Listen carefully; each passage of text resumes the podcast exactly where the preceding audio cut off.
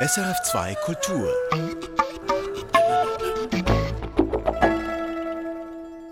Der Regisseur Bernhard Mikeska hat schon lange vor der Covid-Pandemie im Theater mit Virtual Reality Welten experimentiert und in zwei aktuellen VR-Installationen lädt er das Publikum nun ein, dem Schriftsteller Thomas Mann auf ungewohnte Art und Weise zu begegnen. Dann der österreichische Fernsehkomiker Dirk Stermann, der in seinem jüngsten Roman Maxim nicht nur persönlich auftritt oder jemand, der heißt wie er, sondern äh, da tritt auch noch ein ukrainischer Türsteher als Babysitter auf. Ein Gespräch über Fiktion und Autofiktion und darüber, was passiert, wenn der Boxtrainer zum Roman inspiriert. Gleich in ungefähr zehn Minuten. Vor 90 Jahren, im Jahr 1912, besuchte Thomas Mann Davos.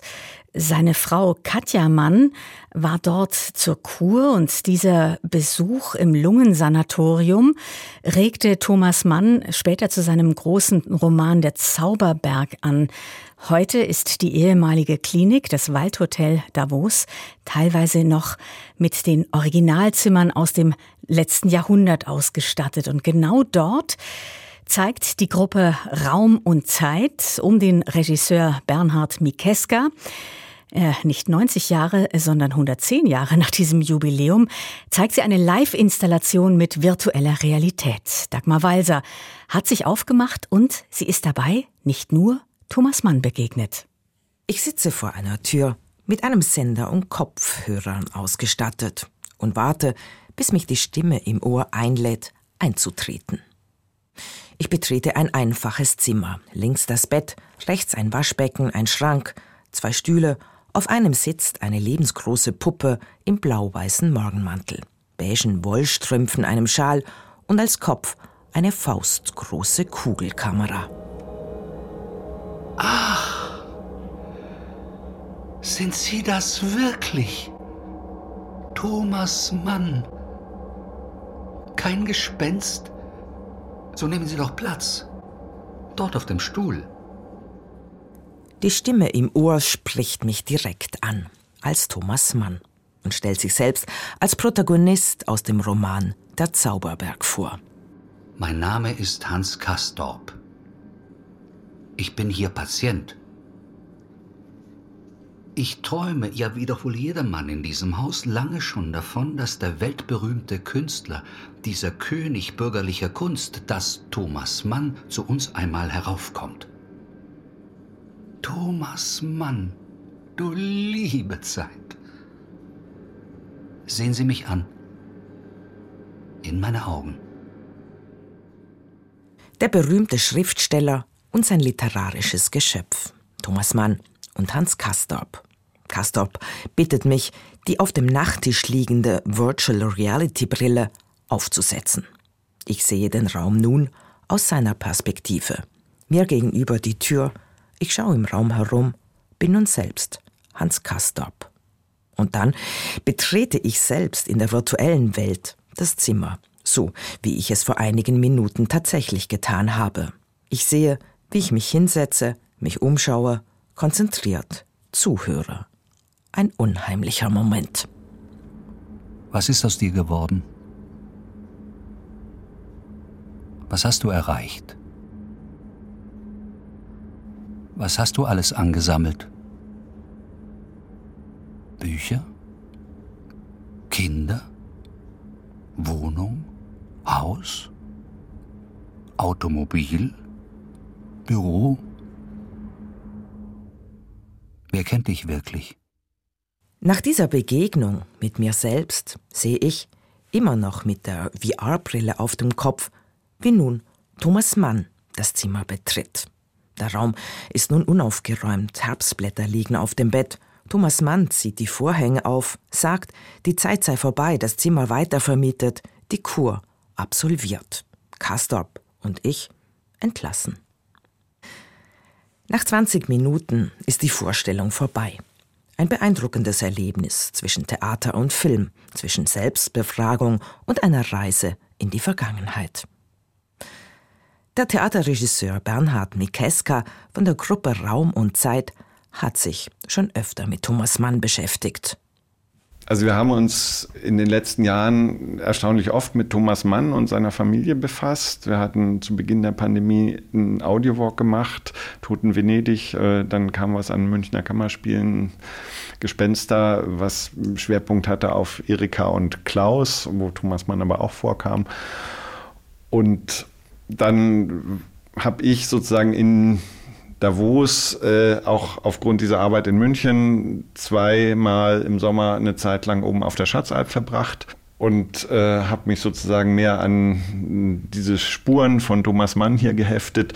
Und dann kam diese Idee, die auch mit einer Form zu tun hat von uns, die wir auch im Rahmen, also im, im Laufe dieser Pandemie auch angefangen haben zu entwickeln und dachten, wir könnten sozusagen wie diese VR-Geschichte, die man alleine besucht, äh, mit einer Geschichte von Thomas Mann zusammenbringen. Die Vergangenheit trifft aufs Heute, das Lokale aufs Virtuelle. Wir haben äh, quasi wie virtuelle Begegnung mit Thomas Mann an, an den Originalort gebracht. Und das Besondere finde ich tatsächlich ist, wie wir mit VR arbeiten, ist, dass wir eigentlich die Räume, in denen man sowieso schon ist, abbildet und dadurch eine merkwürdige Irritation entsteht über Wirklichkeit. Der Bündner Schauspieler Peter Jeklin spielt in der Davoser Installation im Zauberberg Thomas Mann. Auch für ihn ist die Beschäftigung mit dem Schriftsteller nicht neu. Ich habe Zauberberg vor Jahren mal gelesen und dann vor nicht allzu langer Zeit einer alten Dame vorgelesen, die ich selber nicht mehr lesen konnte. Und bei diesem zweiten, beim Vorlesen vom ganzen Roman, bin ich eingetaucht in diese Geschichte. Absolut und äh, habe mich extrem gefreut. Es war Zufall, selbstverständlich, wie Bernhard mich dann eines Tages angefragt hat, gesagt, er würde hier so ein Projekt machen zu Thomas Mann und es ging um Thomas Mann im Zauberberg, ob ich dabei sein würde. Na klar, war das, das war dann sehr, sehr schnell meine Zusage und dann noch einmal und diesmal wirklich eingehend und beruflich mich mit Thomas Mann und Zauberberg nochmal zu, auseinanderzusetzen, war ein, ein Geschenk für mich. Dabei ist Thomas Mann für den Schauspieler eine durchaus zwiespältige Figur. Auf der einen Seite gibt es meine Bewunderung für seine Kunst zu schreiben, für eine Geschichte zu erzählen und so weiter, die ist, die ist wirklich großartig. Also, die ist sehr da. Aber er als Persönlichkeit, mit ihm als Privatperson, damit musste ich mich auch auseinandersetzen. Und der ging mir sowas von auf die Nerven, ja, weil er so, so seltsam immer in, in, in dieser beobachtenden Position ein ganzes Leben schier als Beobachter durchgeht, als, als würde er nicht wirklich leben, sondern nur in der Beobachtung sein. Das ging mir so gegen den Strich. Ja. Es hat aber nichts genützt. Ich musste mich da mit dieser sonderbaren äh, Figur Thomas Mann auseinandersetzen. Im Zauberberg ist nicht die erste Zusammenarbeit von Peter Jeklin und dem Regisseur Bernhard Mikeska. Wir haben ja schon eine Arbeit zusammen gemacht. Da hat er den Bertolt Brecht gespielt. Ähm, das war 2018 in Kur und ich fand, es war eine wahnsinnig tolle und genaue Arbeit und ich war sehr beeindruckt, wie Peter sich so eine, auch eine Körperlichkeit von Brecht angeeignet hat und es ist ja wirklich nicht einfach, so eine so bekannte Persönlichkeiten zu spielen und darum haben wir gedacht, weil wir auch gerne sozusagen eine Arbeit natürlich zusammen fortsetzen wollten, äh, dachten wir sofort an ihn und es hat sich auch, finde ich, sehr eingelöst. Peter Jeklin kennt die Theaterbühne wie das Filmset. Für VR zu spielen sei aber nochmal etwas ganz anderes. Fürs äh, VR muss man alles als einen Take machen. Also man, man spielt lange Sequenzen. Es gibt keinen Schnitt, und man hat als Partner, Partnerin nur eine Kamera. Man ist allein im Raum und das ist ziemlich seltsam, weil die Kamera bleibt eine Kamera. Das ist keine Partnerin, die einen mal so oder so anguckt. Ich kann mein Gesicht verziehen oder nicht, sie bleibt immer gleich. Und wenn man das nur, wenn man nur mit so einer Kamera spielt, ist es äußerst schwierig, da die emotionale Fahrt der Figur, in diesem Fall ist er Thomas Mann, trotzdem zu behalten. Ja. Aber es macht sehr Spaß. Es ist etwas anderes, es ist etwas Drittes. Etwas Drittes neben Theater und Film ist die Live-Installation auch fürs Publikum. Ich hatte einerseits ein extrem kondensiertes Theatererlebnis im realen Raum. Ich fühlte mich angesprochen, es ging um mich. Und andererseits habe ich einen Film gesehen, habe mit Peter Jeklin als Thomas Mann eine Zeitreise gemacht, so wie ich es vom Kino kenne. Es ist ein Projekt, das neben der künstlerischen und inhaltlichen Beschäftigung auch eine intensive Auseinandersetzung mit neuen Technologien verlangt habe. Wir haben schon sehr viel mit der Technik gekämpft, sagen wir mal so, und mit den Rechnern und mit den äh, Schnittstellen zwischen äh, VR-Aufnahme, Brille, äh, Kamera zum Rechner und zurück. Ein Aufwand, der, wenn alles klappt, der Zuschauerin gar nicht auffällt. Das ist tatsächlich wirklich Pionierarbeit, dass man sozusagen eine VR-Live-Aufnahme streamt, äh, sieben Minuten, acht Minuten später zeitversetzt abspielt. Das ähm, gab es alles nicht. Und dann muss man gucken, geht das denn? Dann muss man die Fachleuten dazu holen, die wissen, ob das geht oder nicht und mit welcher Technik. Und äh, dann verändert sich vielleicht auch nochmal die Grundkonstellation. Text, Spiel, Raum, Video, Sound und neue Technologien verbinden sich im Zauberberg zu einer klugen, buchstäblich berührenden Installation. Bis zum Wochenende ist sie noch in Davos zu sehen. Im August dann geht es für Peter Jeklin und Bernhard Mikeska nach Sils Maria im Oberengadin weiter. Dort zeigen sie eine weitere VR-Installation an einem Originalschauplatz und wieder geht es um Thomas Mann. Ursprünglich hätten sie gedacht, man könne an beiden Orten dieselbe Arbeit zeigen. Aber der Zauberberg funktioniert äh, gut und Hans Kastorp funktioniert gut in Davos. Wir sind ja hier auch am Originalort. Das äh, finde ich auch ganz berührend und toll, dass Thomas Mann wirklich in diesem Haus quasi die ganzen Gestalten, die er im Zauberberg erfunden hat, quasi in seinen Kopf gesprungen sind und dann ist es aber auch merkwürdig, wenn man im Oberengadin sitzt und denkt, man verfrachtet den Hans Kastorp da jetzt hin, der da eigentlich nichts zu suchen hat. Also haben wir gesagt, wir müssen doch irgendwie zwei ausdifferenzierte Projekte machen, die eigentlich beide mit einer Todeserfahrung umgehen, aber äh, auf eine unterschiedliche Weise. In Sils war Thomas Mann seinem Sohn Klaus begegnen. Auch er, wie sein Vater, Schriftsteller. Allerdings hat sich Klaus Mann im Gegensatz zu seinem Vater um viele Normen futiert. Er lebte seine Homosexualität, er war ein Freigeist und er hat sich 1949 das Leben genommen. Seit den 30er Jahren besuchte Klaus Mann zusammen mit seiner Schwester Erika und ihrer Freundin, der Schweizer Schriftstellerin Annemarie Schwarzenbach, immer wieder Sils Maria. Nach Klaus Tod zog es auch Thomas Mann öfter nach Sils. In der Live-Installation der letzte Sommer, werden die beiden nun im Hotel Waldhaus in Sils und der virtuellen Welt zusammengeführt. Da hat uns dann eben als alter Ego, wie es Hans Kastorp auch für Thomas Mann ist, äh, mehr sein Sohn interessiert, ähm, dem er da wie einem Geist begegnet. Thomas Mann hat, glaube ich, den Tod von Klaus auch sehr verdrängt oder da wirklich auch nicht dran rühren wollen. Ähm, und entsprechend, nachdem das auch in Silz wie auch in Davos eine Art von Todeserfahrung ist, die wir machen, erscheint ihm quasi am Ende seines Lebens, vielleicht auch in seinem Todesmoment, sagen wir Klaus Mann, der diesen Weg schon gegangen ist und äh, er setzt sich auf diese Weise auch mit seiner eigenen Vergänglichkeit dort auseinander, aber eben in Gestalt einer anderen Projektionsfigur. Dagmar Walser über die Begegnung mit Thomas Mann virtuell reell. Thomas Mann im Waldhaus Sils. Diese Installation, die ist ab 25. August zu erleben. Dagegen im Zauberberg im Waldhotel Davos, die spielt noch bis Sonntag diese Inszenierung und zwar alle 20 Minuten für je eine Person zwischen 15 und 22 Uhr. Zu Dirk Stehrmann, der ist Fernsehkomiker und Kabarettist und ist damit die eine Hälfte des Kabarettistenduos Stehrmann und Grissemann, das seit 15 Jahren auch die bekannte Talksendung Willkommen Österreich moderiert. Gleichzeitig ist Dirk Stehrmann, in Deutschland geboren, aber schon lange in Österreich lebend, Schriftsteller. Und bisher hat er vier ganz unterschiedliche Romane veröffentlicht. Der vierte und neueste, Maxim, ist vorgestern herausgekommen und er handelt von einem gewissen Dirk Stermann, Fernsehkomiker, Kabarettist und Schriftsteller. Nanu? Und dieser gerät noch dazu mit seiner Frau in eine Beziehungskrise und holt sich darum einen ukrainischen Babysitter ins Haus, der aussieht wie ein Rausschmeißer in einem Nachtlokal und als Käfigkämpfer sogar gegen Bären kämpft. Mein Kollege Michael Luisi hat den Roman gelesen und er hat Dirk Stermann in einem Wiener Café getroffen. Dirk Stermann, wer ist der Dirk Stermann in diesem Buch? Der Dirk Stermann in diesem Buch hat äh, Ähnlichkeit mit mir, äh, führt ein ähnliches Leben wie ich.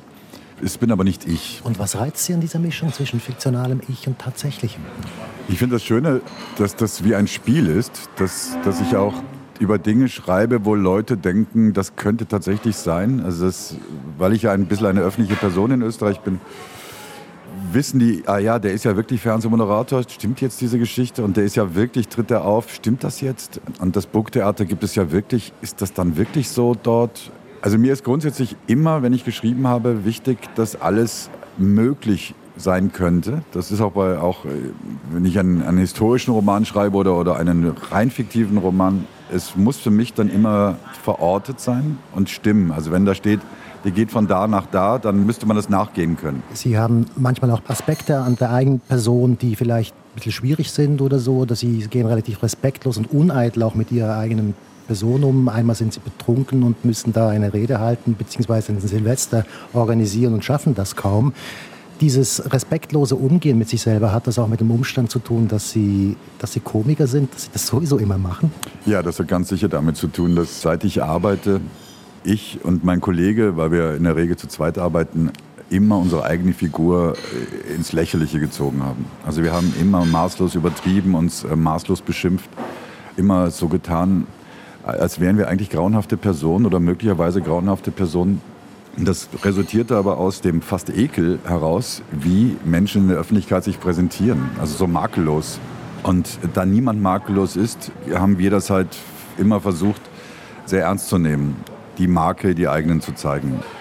Bei mir war das tatsächlich auch so, dass mein Vater, als ich ein Kind noch war, wenn ich jemanden bewundert habe, und dann hat mein Vater immer zu mir gesagt, stell dir vor, der sitzt mit einer weißen Unterhose am Klo und hat sich nicht richtig abgewischt und dann stell dir dessen Unterhose vor. Er hat mir immer quasi Heldentum zerstört dadurch, aber sinnvollerweise. Im Roman Maxim geht es wie gesagt um eine Beziehungskrise zwischen der Figur Dirk Stermann und seiner vermutlich sehr viel jüngeren Frau Nina. Diese hat nämlich die Nase voll von ihrer Rolle als Kinderbetreuerin. Das Paar hat einen vierjährigen Sohn namens Hermann. Außerdem hat sie ein Angebot für einen längeren Arbeitsaufenthalt in New York.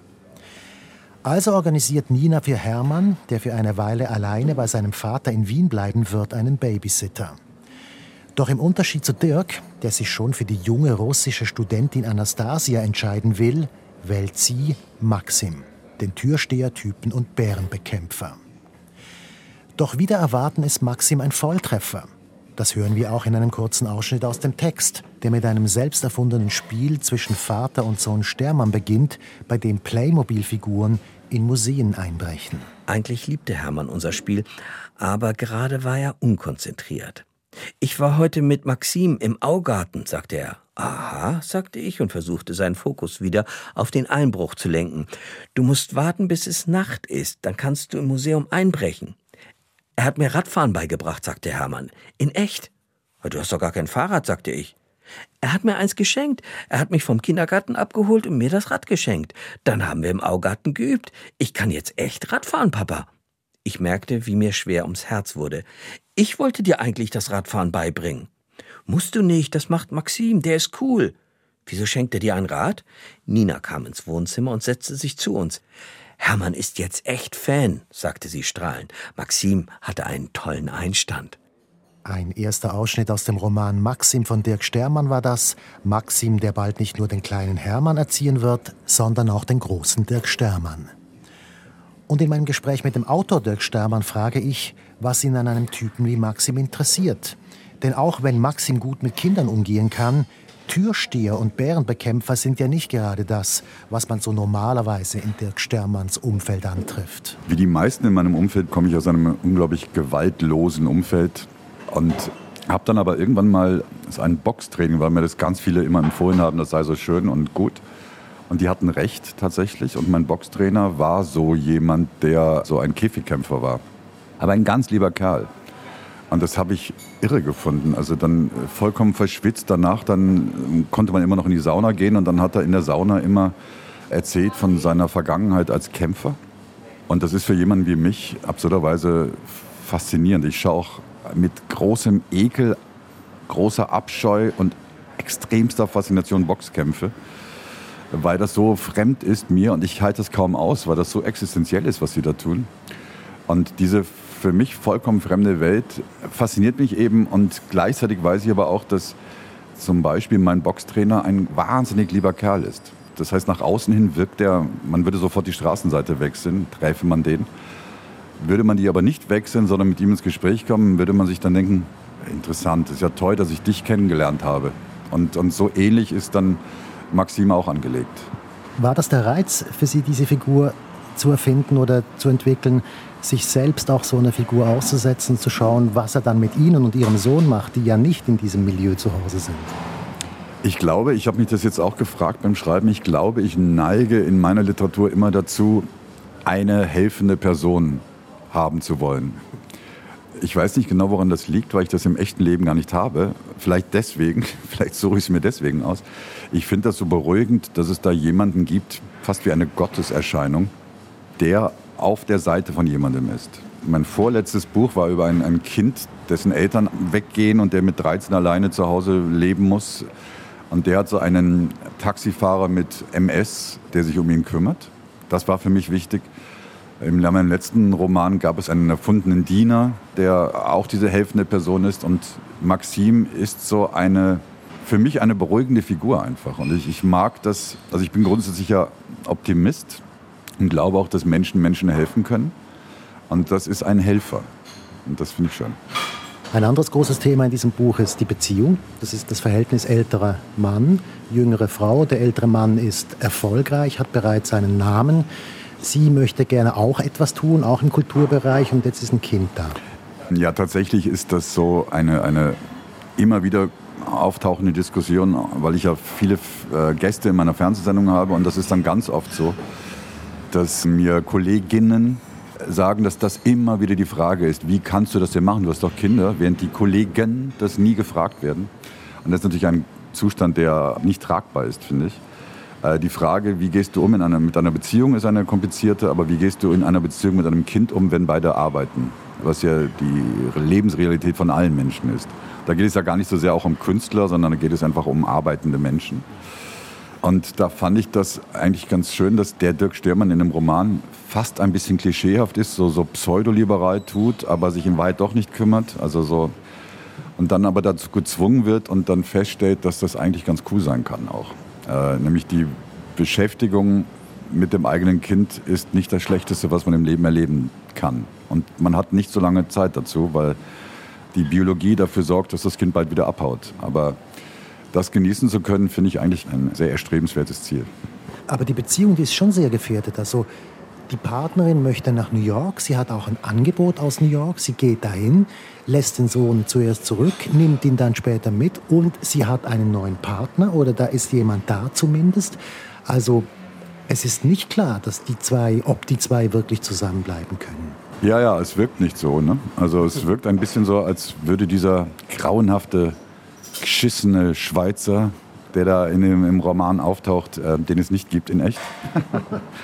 ich weiß noch gar nicht, warum es ein Schweizer ist, äh, aber wurscht. Jedenfalls ich finde, an, an, Beziehungen ist natürlich das Reizvollere die Problematik einer Beziehung als die Schönheit einer Beziehung. Weil die ist toll, aber ein bisschen langweilig zum Erzählen. Darum ist natürlich das immer das Interessantere. Das Reizvolle an diesem Roman sind aber nicht nur die Konstellation und die Themen der Figuren, sondern der Umstand, dass dieser Roman in der Kulturszene spielt. Stermann ist ja immer auch auf Tournee in diesem Buch und kommt so an sehr illustre Orte wie das Burgtheater in Wien oder an weniger illustre Orte wie Yps an der Donau. Einmal kommt er sogar nach Basel. Dort trifft er eine gewisse Bille, von der relativ bald klar wird, dass es in Wirklichkeit die Schriftstellerin Sibylle Berg ist. Im Theater Basel trank ich nach meinem Auftritt noch lange in der Kantine mit einer befreundeten Schriftstellerin, die zu den lustigsten Depressiven gehört, die ich kenne. Sie trank Tee und ich Kirschwodka, der nur nüchtern furchtbar schmeckte. Sie hatte heute schon einen Roman, ein Theaterstück und ein Hörspiel geschrieben, erzählte sie. Acht Stunden Dystopie, das ist härter als Migräne, sagte Bille. Ich schlug vor, zur Zerstreuung aufs Theaterdach zu steigen, aber sie verbot es mir. Du hast ein kleines Kind, wenn du als zersprungener Kürbis auf dem Pflaster liegst, bist du ein schlechter Spielpartner für Hermann. Er hat jetzt einen ukrainischen Ersatzpapa. Und um mit dem zu konkurrieren, hast du die halbe Flasche Wodka hier geleert? Er hat ihm Radfahren beigebracht. Und das kränkt dich in deinem Vaterstolz. Im Ernst? Das Vorrecht der Väter? Velofahren beibringen und der erste Puffbesuch? Sie lachte. Der Kantinenchef vom Theater Basel kam und brachte die Rechnung. Ich verstand ihn nicht. Entweder litt er unter Dysastrophonie oder es war sein Dialekt. Bille und ich verabschiedeten uns und ich war so betrunken, dass ich mein Hotel nicht fand, weil mir der Name nicht mehr einfiel. Was bei einem Hotel Basel ein bisschen schwierig ist. Ein zweiter Ausschnitt aus Maxim von Dirk Stermann. Zum Schluss unseres Gesprächs in diesem Wiener Café frage ich den Kabarettisten und Fernsehkomiker Dirk Stermann, welchen Platz denn das Schreiben für ihn hat. Den privatesten und mir liebsten Platz hat es. Die Art, wie ich Fernsehen oder auch früher Radio gemacht habe, ist ja ist irgendwie Wegwerfsendungen. Also es versendet sich alles. Es ist so viel, es ist mehr wie so ein Marathonlauf, wo man Woche für Woche für Woche für Woche das macht. Und dann ist es so toll, so ein Projekt zu haben, das ewig dauert. Also es ist ja Jahre, bis dann tatsächlich ein Buch mal da ist. Und das finde ich aber ganz toll, dass man so viel Zeit hat und man, man entscheidet selber viel mehr als bei meiner normalen Arbeit. Ich habe einen einzigen, mit dem ich beim Schreiben darüber kommuniziere, über das, was ich da tue. Und das ist jemand, dem ich sehr vertraue. Und das ist einfach so dieser. Es, es gibt für mich nichts Vergleichbares als beim Schreiben, sich hinzusetzen, auf die Uhr zu schauen. Dann schreibt man, schaut nochmal auf die Uhr und fragt sich, das gibt's, wie, wie geht das, dass das jetzt sechs Stunden waren? Weil man wegtaucht halt. Es ist sehr banal und klischeehaft, ist aber tatsächlich wahr. Insofern ist das wie eine Gratisreise, was natürlich sehr empfehlenswert ist, jetzt gerade wo alle Flughäfen nicht funktionieren und so. Besser hinsetzen und schreiben, eine Reise nach Griechenland, als wirklich nach Griechenland zu fliegen. Und welchen Platz nimmt Ihr neues Buch jetzt ein in Ihrem Gesamtwerk? Für Sie? Ein emotional hochstehendes, weil das allererste, was ich geschrieben habe, das war damals noch bei Ullstein, das hieß sechs Österreicher unter den ersten fünf. Und das war so quasi meine Geschichte, auch gelogen, aber trotzdem ich in Wien. Und das ist jetzt quasi ich in Wien, aber viel später. Also das heißt, es ist keine Fortsetzung, aber es ist eine, es setzt da an. Es ist eigenständig, aber hat damit was zu tun. Und darum hat das für mich so einen emotionalen, sentimentalen Wert auch. Und es war auch für mich gut und wichtig, dass ich so ein jetziges Buch mal wieder mache. Das jetzt spielt und wo ich mich wirklich gut auskenne. Und äh, besser als im eigenen Leben kann man sich schwer auskennen. Besser als im eigenen Leben kann man sich schwer auskennen. Na, ob das so stimmt? Aber er hat's gesagt, Dirk Stermann, Schriftsteller und Kabarettist im Gespräch mit Michael Luisier. Und der besprochene Roman heißt Maxim, soeben bei Rowold herausgekommen und die Zitate daraus, die hat Vincent Leitersdorf gelesen. Erfahren Sie mehr über unsere Sendungen auf unserer Homepage srf.ch-kultur.